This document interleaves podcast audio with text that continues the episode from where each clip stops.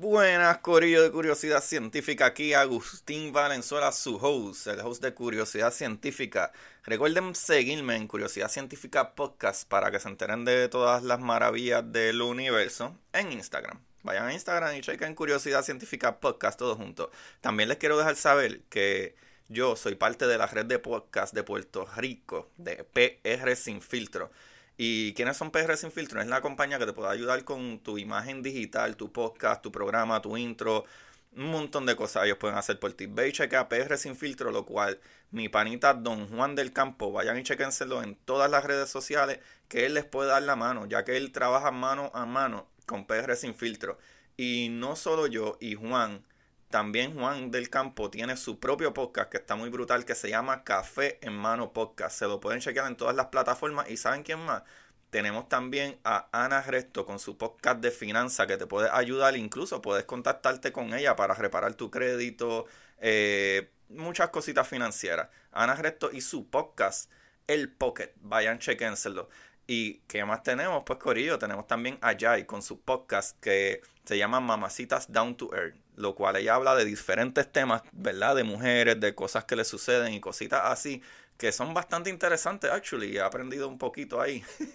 Tú sabes que a mí me gusta aprender. So, Corillo, vayan y chequense en la, ¿verdad? La red de podcast de prsinfiltro.com slash podcast para que se lo disfruten.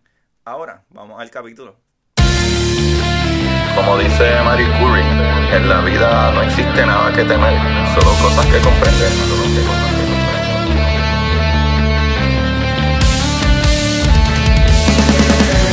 Recuerden correr buscar la manera de aprender que más le divierta.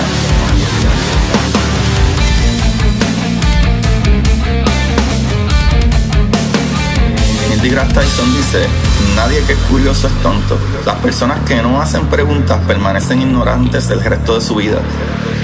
Y para ustedes, esto es curiosidad científica.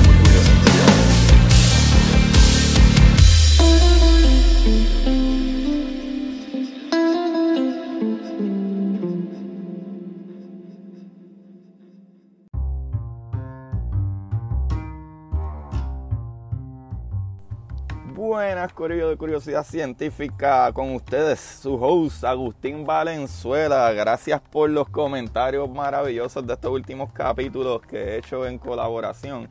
Eh, a mí también me gustan mucho y gracias por los comentarios y por compartir nuevamente. El día de hoy les voy a pedir disculpas si el sonido de programa de hoy no está tan brutal como siempre. Es porque no estoy en mi estudio estoy literalmente eh, random, medio, podría yo decir, en, el bosque.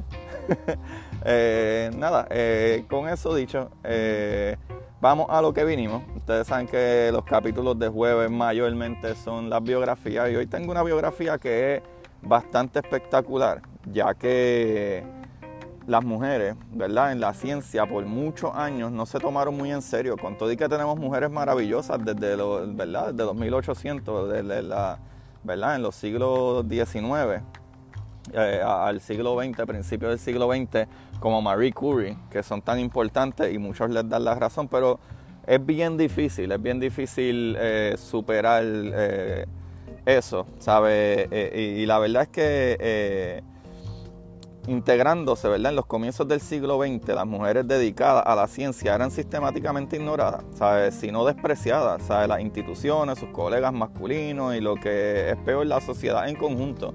¿sabes? Socialmente todavía hoy se entiende que la mujer es de casa y el hombre tiene que trabajar y eso está completamente equivocado. Eh, la verdad es que en 1962, ¿verdad? Eh, tres científicos obtuvieron el Premio Nobel de, eh, de, Fisiología y Medicina por su descubrimiento de la estructura del ADN. Pero tú sabes cuál es el problema con eso, Corilla. Que de la persona que voy a hablar hoy, que by the way es Rosalind Franklin, ¿sabe? Hay que saber que 10 años antes de que esta gente, estos científicos se ganaran ese premio Nobel, Rosalind Franklin había conseguido fotografiar la cara B del ADN hidratado. ¿Sabe? La famosa foto 51. Busquen en, en, un Google de la, la, famosa foto 51 y van a ver lo que es, ¿verdad? Que eso fue la pieza clave para llegar a, ¿verdad? encontrar ¿sabe? Lo que son las bases del ADN y el ADN como lo conocemos hoy en día. Pero vamos a, ¿verdad? sumergirnos un poquito en, la vida, ¿verdad? De, de, Rosalind Franklin. Ella nació en el distrito de, de Kensington, en Londres, el 25 de julio de 1920. Fue la segunda de los cinco hijos de una familia judía inglesa acomodada, ¿verdad? Ellis y Murray Franklin fueron sus padres. Eh, información aquí que creo que es bastante importante es que para que ustedes vean que a pesar de una familia adinerada, eso no significaba que tú como mujer tenías el respeto en, tu profesión. Pero, ¿verdad? El, padre de Franklin, Ellis Franklin, eh, se preocupó de dar a su hijo la mejor educación posible, como siempre ha sido habitual en los judíos. Eh, Rosalind cursó sus estudios primarios y secundarios en colegios particulares. ¿Y por qué colegios particulares? Porque eran colegios de niñas solamente, ¿verdad? Ya desde niña demostró ser una muchacha inteligente y con una pasión excepcional por la ciencia. ¿Sabes? Rosalind fue eh, contemporánea de la famosa nutricionista británica Elsie Widowson y de la eh, científica austríaca Lisa Meitner. ¿Sabe? Cuando terminó los estudios secundarios en 1938, Corillo, miren esta fecha. Esto es, básicamente algo moderno. O sea, en 1938, eh, ella manifestó su deseo de ir a la universidad para estudiar química, física y matemática. Desde verdad que Rosalind escuchó a Einstein en una de sus conferencias, tuvo ¿verdad? el propósito de dedicar su vida al servicio de la ciencia, Corillo. Igual que cuando les pasa a ustedes, cuando me escuchan aquí en Curiosidad Científica, que me dicen, mano, yo quiero ser biólogo, contra, me encantaría ser astrofísico. Hay un par de conversaciones bien chéveres y estoy pensando, actually, poner, no sé si un Patreon o algo para que me hagan preguntas y etcétera, aparte, no sé. Entonces díganme. Pero anyway, al principio, ¿verdad? Su padre se puso, se opuso abiertamente a que ella estudiara estas cosas, pues se resistía a creer que una mujer, aunque fuera su hija, tuviera que dedicarse a la investigación. Miren si esta mentalidad estaba súper mal. O esto a, pesar de que él mismo había estudiado ciencia e incluso aprendido alemán a fin de intentar convertirse en científico. ¿Sabe? Este conflicto estaba originado por los ¿verdad? Eh, convencionalismos sociales, eh, los cuales hoy en día yo siento que está mucho mejor, está mucho mejor, pero nos hace falta un poquitito más de trabajo todavía, mi gente, ¿ok? Eso es así. Pero ella y sus padres, ¿verdad? Consideraban que la educación era un valor primordial. Finalmente le permitieron eh, matricularse en un colegio femenino de Cambridge, en el Newham College, en 1938 o sea, a los 18 años, la brillante Rosalind se presentó al examen de ingreso en física y química en Cambridge, ¿verdad? El mejor centro de Inglaterra para estudiar estas disciplinas. O sea, allí había enseñado Newton, Corillo, ¿sabes? Ese, ese college está brutal. O sea, allí Newton enseñó, eso, eso es súper demasiado. O sea, y ahí se había fundado el laboratorio Cavendish. El laboratorio Cavendish creo que ya a este punto deben de muchos de ustedes recordarse de él, ¿verdad? Donde estuvo J.J. Eh, eh, Thomas, después Rutherford, después todos estos científicos que terminaron siendo cabezas de, ese laboratorio. Eh, ¿verdad? En este momento era el mejor sitio para una persona con inquietudes científicas para estar, ¿verdad? esta muchachita maravillosa, ¿sabe? En Cambridge conoció al profesor William Bragg, ¿verdad? galardonado en el 1915 con su hijo, ¿verdad? con el Premio Nobel de Física por sus contribuciones a la cristalografía de rayos X. Una palabra muy importante, cristalografía. ¿Sabe? Um, los descubrimientos ¿verdad? de los Braggs, padre e hijo, habían demostrado que cuando un haz de rayos X atraviesa un cristal, deja una especie de huella de identidad. ¿sabe? Esta huella revela eh, cómo, ¿verdad? cómo es la estructura de la molécula del cristal y la eh, eh, colocación de su átomo. Eso está súper brutal. ¿sabe? Este fue el primer contacto de Rosalind con la cristalografía. ¿sabe? Sospecho que ¿verdad? utilizando los rayos X se podían descubrir las estructuras de los cristales. Pero lo cual, ¿verdad? Eh, decidió familiarizarse con el estudio en tres dimensiones de la materia extremadamente pequeña. Y es que ya se fue por ir para abajo, Corillo. Eso está brutal. Como quiera, ¿verdad? Eh, eh, Rosalind Franklin, ella se graduó en 1941, eso es los otros días, pero no obtuvo una licenciatura, ¿verdad? Porque era mujer. Volvemos a lo mismo. ¿Qué nos está pasando, Corillo? Raza humana, vamos a bregar bien. My God. pero, anyway, ¿verdad? Manera de, compensación y debido a sus excelentes calificaciones recibió honores de la segunda clase. Wow, eso está brutal, que ella probablemente sea mejor que cualquier otro hombre eh, graduándose, mira para allá. Pero, ¿verdad? Una especie de título que le reconocía como apta para desempeñar un empleo. Qué mal.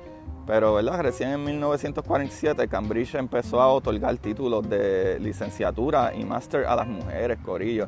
So Rosalind consiguió una pequeña beca por un año para seguir estudiando en el Departamento de Investigación Científica e Industrial y, ¿verdad? y obtener el doctorado. Pero su padre le pidió que ¿verdad? se diera ese dinero a un estudiante refugiado de la Segunda Guerra Mundial que se lo mereciera. Esta generosidad ¿verdad? se debió a que en 1939 la familia Franklin había estado a punto de quedar atrapada en Noruega, pues la Segunda Guerra Mundial se inició mientras iban caminando a casa. O sea, en el Departamento de Investigación Científica e Industrial tuvo la suerte de trabajar con el eh, eh, físico químico Ronald Norris un pionero ¿verdad? En, fotoquímica y futuro premio Nobel. O sea, eso Rosalind Franklin, aparte de que se, ¿verdad? De que disfrutaba con su trabajo, estaba feliz, pues se sentía ¿verdad? independiente, viviendo en un piso de alquiler en donde podía recibir a sus amigos y disfrutar, ¿verdad? Eh, a voluntad de su tiempo libre y todas esas cositas. Sí, eh, fue un poquito más impresionante, fue un poquito más allá. O sea, y en 1942 aceptó un trabajo en la Asociación Británica de Investigación, ¿verdad? De la utilización del carbón. El carbón vegetal era, ¿verdad? En, plena guerra, un combustible de gran trascendencia, ya que se empleaba como filtro, ¿verdad? De las máscaras de gas. Tras investigar las diferentes, ¿verdad? Eh, tipologías, ¿verdad? Del, carbón, investigar todas esas tipologías del carbón, Rosalind presentó cinco publicaciones que contribuyeron a la fabricación de una máscara de gas más eficaz, Corillo, más efectiva. Eso es Rosalind dando liga. ¿Verdad? En aquellos años se otorgaba el doctorado a muy pocas elegidas, Corillo. ¿Sabe? Entre ellas estuvo, ¿verdad? Ella, eh, Rosalind, ¿verdad? En 1945 por su trabajo sobre microestructura del carbón y el eh, grafito. ¿Sabe? La universidad le otorgó el título de doctora en física y química. ¿sabe? En, en, eh, ¿verdad? en Inglaterra. Una cosa era permitir excepcionalmente que las mujeres estudiaran y otra muy distinta, Corillo, permitirles realizar uno de los trabajos destinados a los hombres. Corillo, Rosalind Franklin buscó mejor trabajo en Francia, viendo el, panorama laboral que se, ¿verdad? que se le presentaba a, a Franklin que tenía 26 años en aquel momento, decidió salir de su Inglaterra natal y explorar el mundo. Así mismo es como ustedes exploran el universo cada vez que escuchan este programa. Tremendo punk. Pero en 1938, antes de la guerra, Rosalind había viajado a Francia y había quedado eh, prendada del país, ¿verdad? Enamorada de ese país por su lenguaje y por el estilo de vida francés, que si no me equivoco ya aprendió varios idiomas francés, uno de ellos si no me equivoco. Pero después de la guerra, ¿verdad? En 1946 hizo una excursión a los Alpes franceses y se reafirmó en su amor al país, ¿verdad? A su gente y a sus comidas. O sea, en, su último año en Cambridge conoció a eh, Adrienne Weil, una refugiada francesa que había sido alumna de nada más y nada menos que Marie Curie Corillo, ¿sabe? Adrian Webb tuvo una gran influencia en la carrera y, en la vida de, Rosalind Franklin, ¿sabes? Con ella aprendió a hablar francés, a ver, se los dije. Estos gratos recuerdos, ¿verdad? La, animaron a, ir a Francia, ¿sabes? En busca de un trabajo interesante. ¿Sabe? Una de sus amigas le consiguió una eh, entrevista con el gestor del Laboratorio de Servicios Químicos del Estado en París Este gestor se llamaba Marcel Mathieu y su, ¿verdad? Y la, y la sintonía de Rosalind con el científico fue instantánea, ¿verdad? Se llevaron, eh, se cayeron bien, se cayeron muy bien al principio. O sea, era el año 1947, ya había pasado los peores estragos de la guerra y Rosalind, ¿verdad? Fue contratada eh, de inmediato por Matthew y para un puesto de, trabajo como físico, eh, química, ¿sabes? Haciendo física y química. O sea, al lado de, de Matthew, eh, Rosalind aprendió y desarrolló técnicas muy innovadoras para la investigación de los cristales. Ahí vamos, ahí vamos a pasar lo que es la cristalografía. O la principal de ella era la difracción de rayos X, llamada también, ¿verdad? Como dije ya, cristalografía de rayos X. O una técnica compleja, ¿verdad? y desconocida en aquel momento muy bien, con la que se intentaba eh, aplicar el método de la cristalografía a materias no cristalinas, ¿sabe?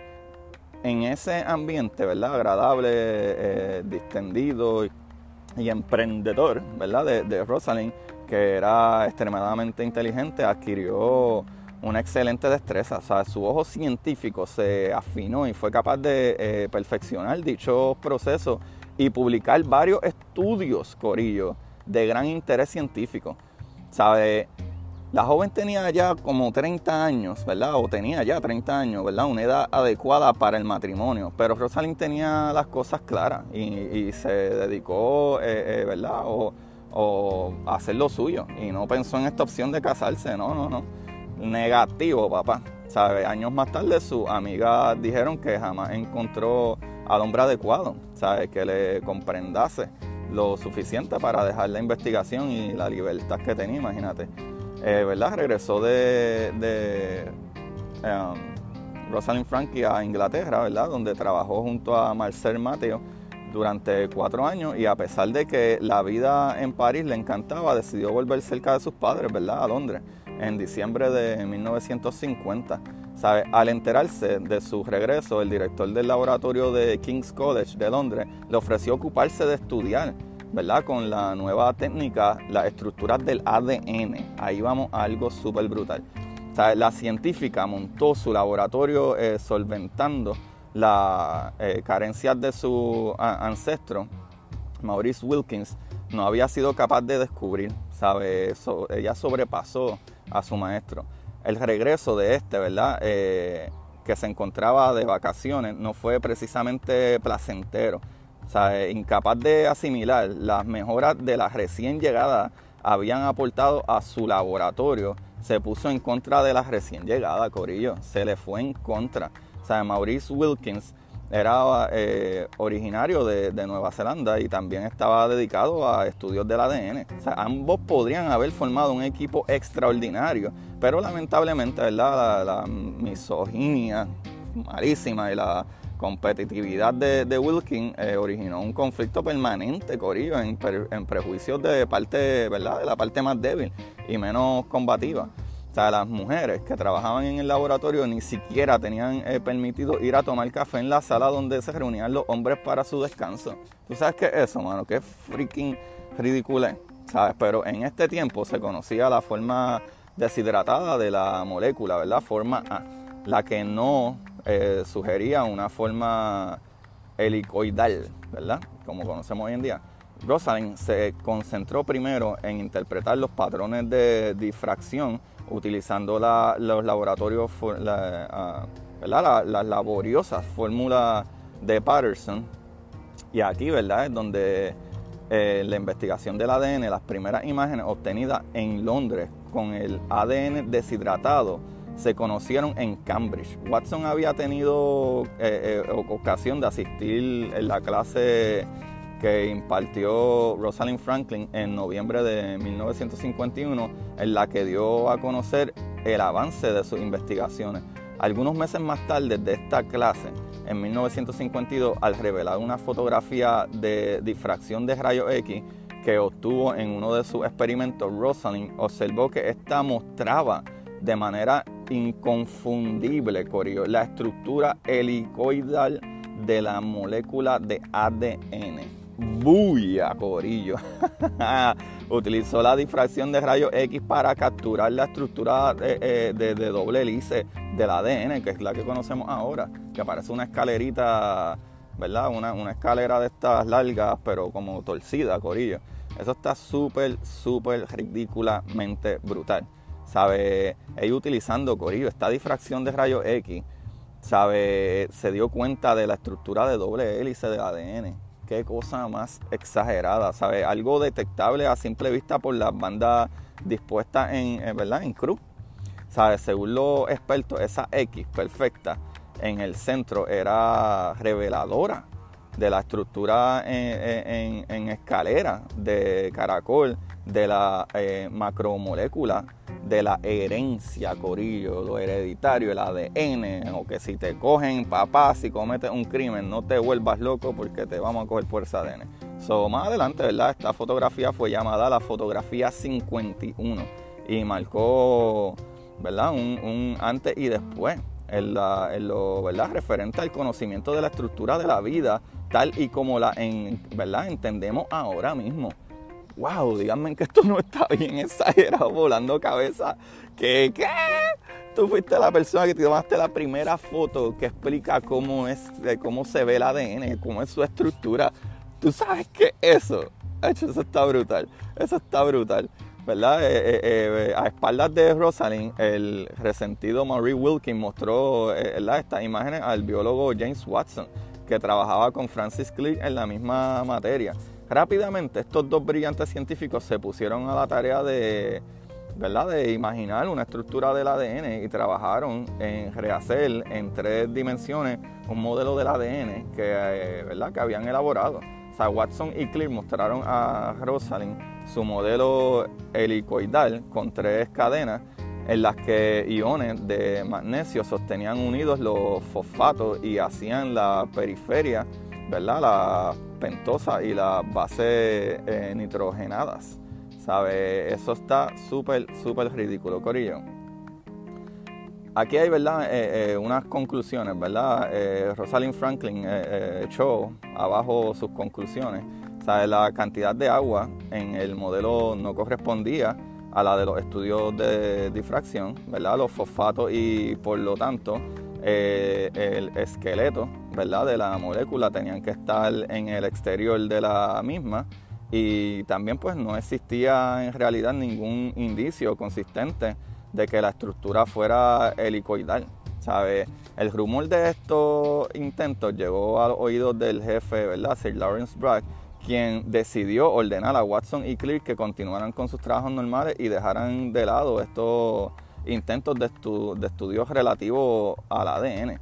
¿sabe? la astucia se impuso. James Watson se concentró en el estudio del virus del mosaico del tabaco. Este tiene al ARN, ¿sabes? Como uno de los constituyentes fundamentales.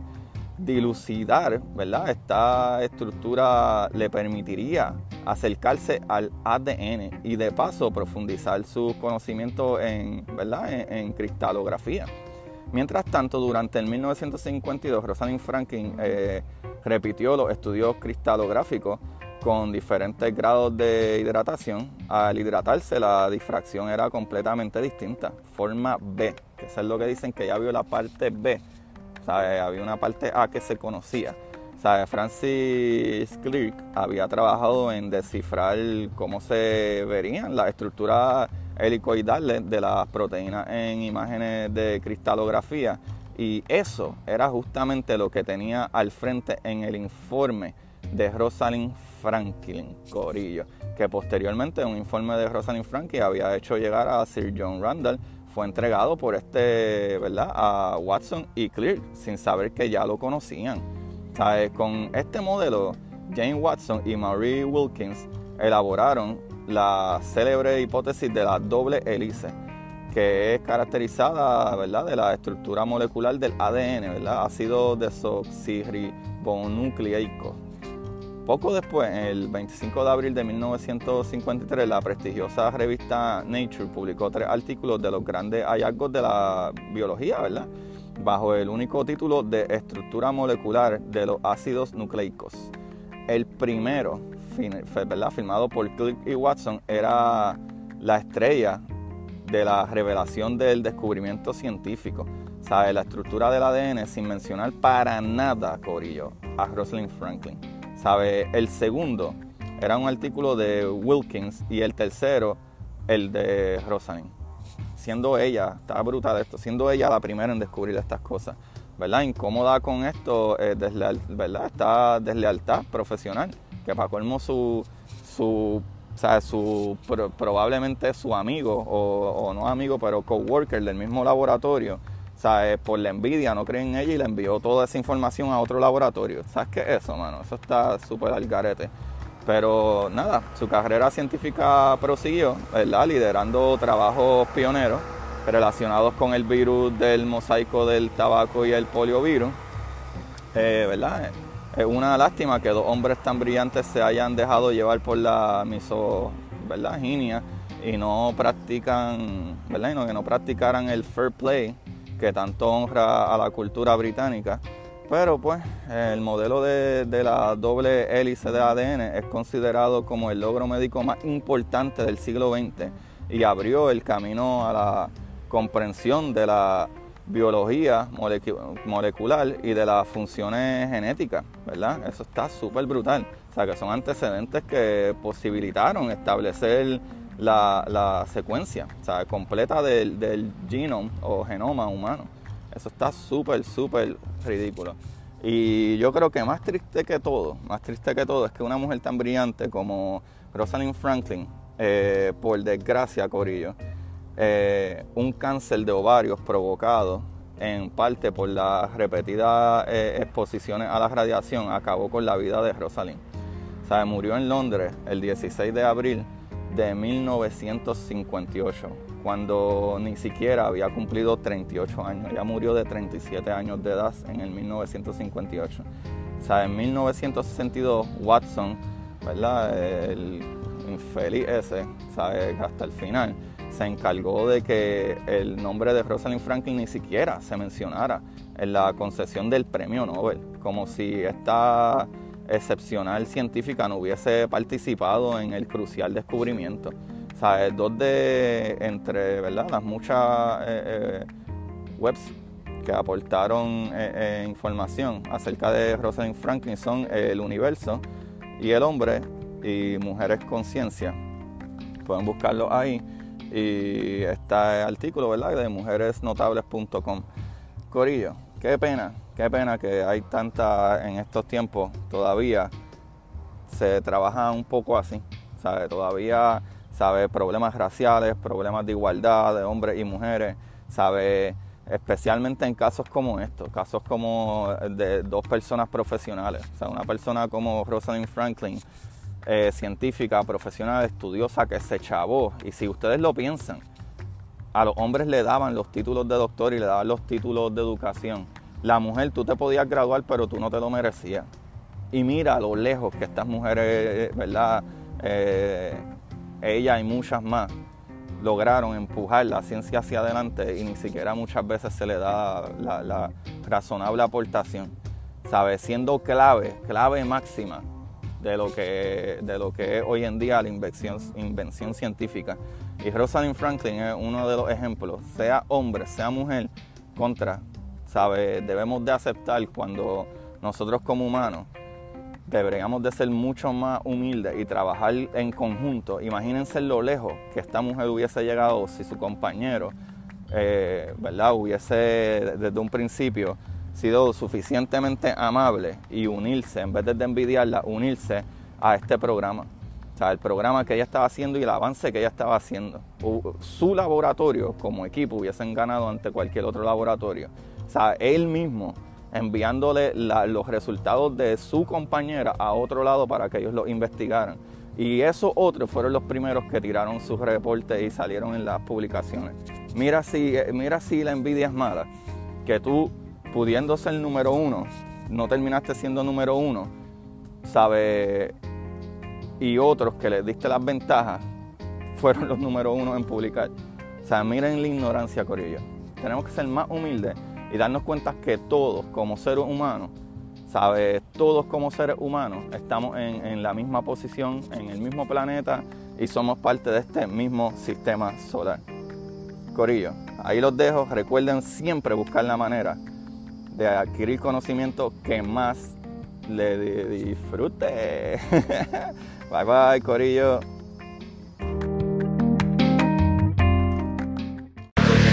Y para ustedes, esto es curiosidad científica.